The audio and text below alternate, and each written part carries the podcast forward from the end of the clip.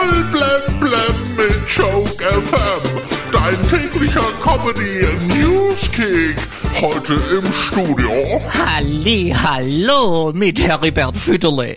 Fridays for Future in Hannover hat eine Musikerin ausgeladen, weil sie weiß ist und Dreadlocks trägt. Weiße sollen keine Dreadlocks tragen, denn das ist kulturelle Aneignung. Oh, vielleicht ist diese Frisur ja gar kein Statement. Vielleicht ist sie nur zu faul zum Haare waschen.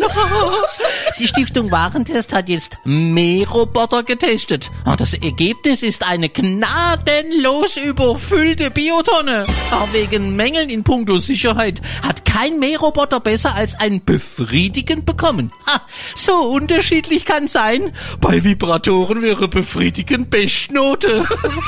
Das Flugzeug von Miley Cyrus ist in einem heftigen Sturm von einem Blitz getroffen worden. Ja, im ersten Moment hat sie aber einfach nur freundlich aus dem Fenster gelächelt, weil sie dachte, sie wird dort fotografiert. RTL macht Ende April schon wieder Schluss mit sieben Tage, sieben Köpfe. Aber so schlimm wie jetzt jeder sagt, ist der Flop nun auch wieder nicht. Das Original lief ja gerade mal neun Jahre länger. Pietro Lombardi hat diese Woche ein Konzert für 20 Minuten unterbrochen, weil ein Zuschauer umgekippt ist. Ja, und obwohl er danach weitergesungen hat, ist sonst niemandem mehr übel geworden. Also für uns Autofahrer ist heute ein besonderer Tag, ist wieder Blitzmarathon. Ja, heute kann sich jeder Autofahrer mal wieder wie ein Topmodel fühlen. Ab April soll es erstmal vorbei sein mit dem schönen Wetter. Es kann sogar Schnee und Graupel geben. In dieser Woche werden wir ja noch vom Wetter verwöhnt.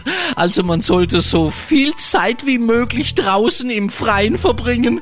Äh, Boris Becker macht das auch, solange es noch geht. Ja, geil. Voll blem blem auf Joke FM und auf joke-magazin.de.